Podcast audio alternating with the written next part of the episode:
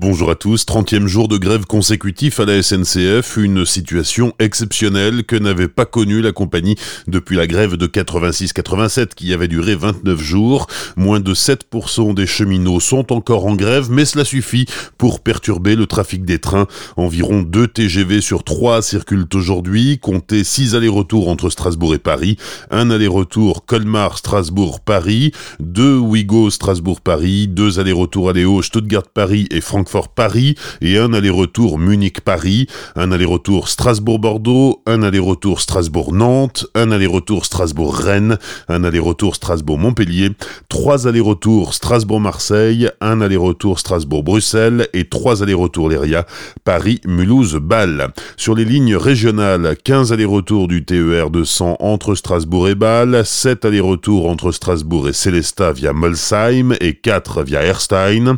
Le tram-train Mulhouse-Tannes circule normalement, 5 allers-retours Colmar-Metzeral et 4 allers-retours Mulhouse-Colmar. 39 cars de substitution circulent aujourd'hui, en plus des cars réguliers.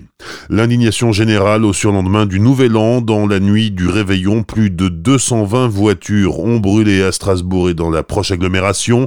Les 700 pompiers mobilisés cette nuit-là ont été caillassés alors qu'ils intervenaient pour éteindre les flammes.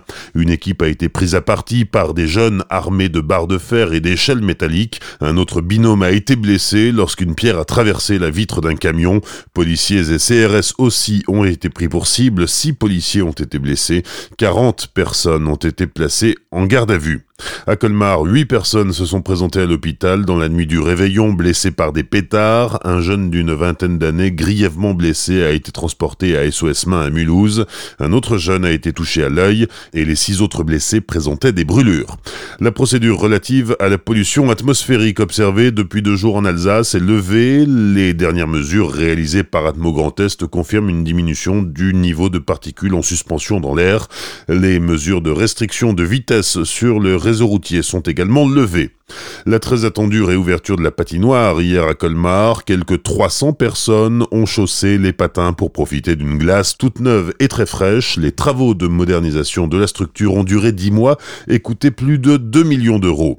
Il ne vous reste plus que ce week-end pour profiter de la féerie de Noël à Célestat, l'exposition sur les décorations de l'arbre de Noël depuis 1521 à l'église Saint-Georges, l'exposition Jardin d'hiver, le jardin du sapin préparé par les jardiniers de la ville de Célestat dans la cour de l'hôtel Saint-Lô et aussi la patinoire place du marché vert à Célestat ce soir et demain jusqu'à 21h30 et dimanche jusqu'à 19h.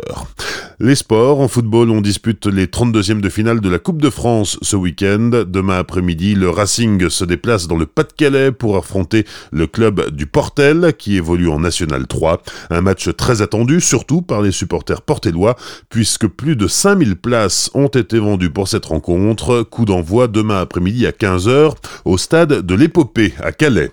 Enfin, il y a du hockey sur glace ce soir, 31e journée de Ligue Magnus. Les Scorpions de Mulhouse se déplacent à Bordeaux pour les boxers. La rencontre débute à 20h15. Tout de suite, le retour de la musique sur Azure FM.